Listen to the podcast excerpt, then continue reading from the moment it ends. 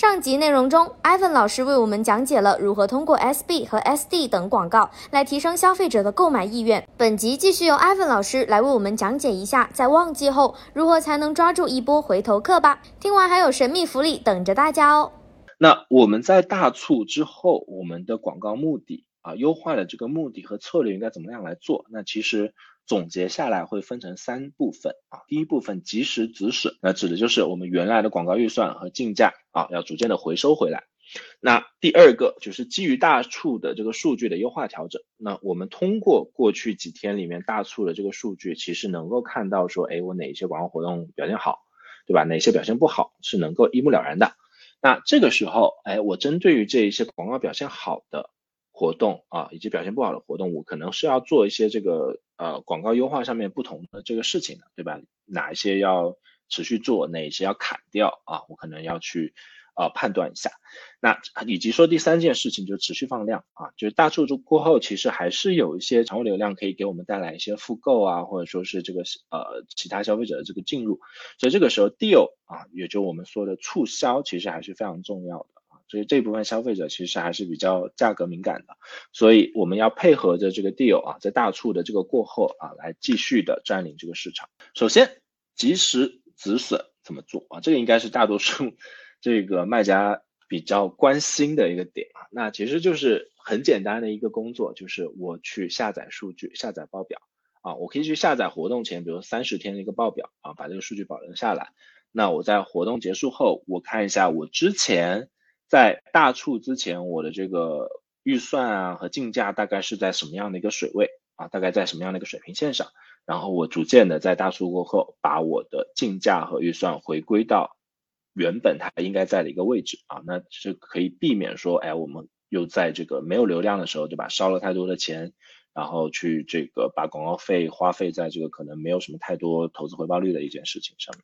好，那第二点，对吧？那大促过后，它可能紧接而来的又会是一个大促，比如说，呃，黑五网一，对吧？我们去年经历过黑五网一，黑五网一是十一月下半旬，那十一月结束之后，其实紧接而来的就是十二月的旺季了。所以在这段时间里面，当我们度过了黑五网一之后，我们是马上就可以进入到休息的吗？其实不是啊，就是我们要马上的进入到就是备战下一个旺季的这个工作当中。那同样的，比如说我这个 Prime Day，对吧？我七月十一号、七月十二号结束之后，其实就是暑假了嘛。如果说你的产品是，比如说比较适合这个旺呃夏天或者是暑期啊，这个比如或者是返校日，对吧？学生在放暑假，然后他们可能八月份要返校等等啊，这样适用于这样类型的一些产品。那其实你在七月号七月到八月，你是一直处于在这个旺季的这个交替当中的。好吧，所以你要去根据你自己的产品特性判断一下你的这个旺，下一个旺季大概要什么样，什么时候来到来啊？那你要考虑是不是顺势的啊，就直接开始布局你的下一个旺季。在旺季结束之后，对吧？我其实去做大这个广告活动啊，不同的这个广告活动它有不同的一个表现嘛。那所以这个时候我要去基于这个大促的这个数据来进行一个优化调整嘛。那这个也是非常重要的啊，就是对于。这种表现优异的广告活动啊，如果说它在这个大促期间、Prime Day 期间表现特别好啊，销量啊，然后包括你的转化率啊，什么都特别好。对于这样一类流量，我是可以考虑在旺季结束之后继续给它放大一些预算的。那如果说我发现这一部分流量表现不好啊，那我可能可以在这个旺季之后考虑是不是给它砍掉。那与此同时，我还要去抓取一个流量数据，要做一个什么工作呢？就是否词的工作啊，就是在旺季当中，我会发现有可能很多的这个流量其实是在白白浪费的嘛，对吧？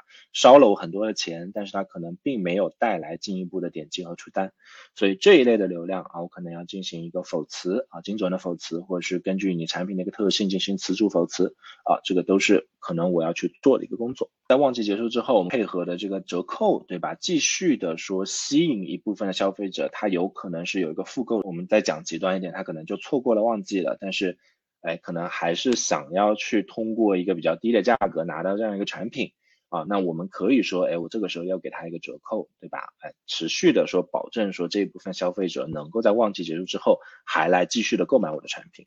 听完本集内容，如果想了解获取旺季备战干货资料的听众，可以在评论区输入关键词“旺季备战干货资料”，就可以收获一份知识礼包哦。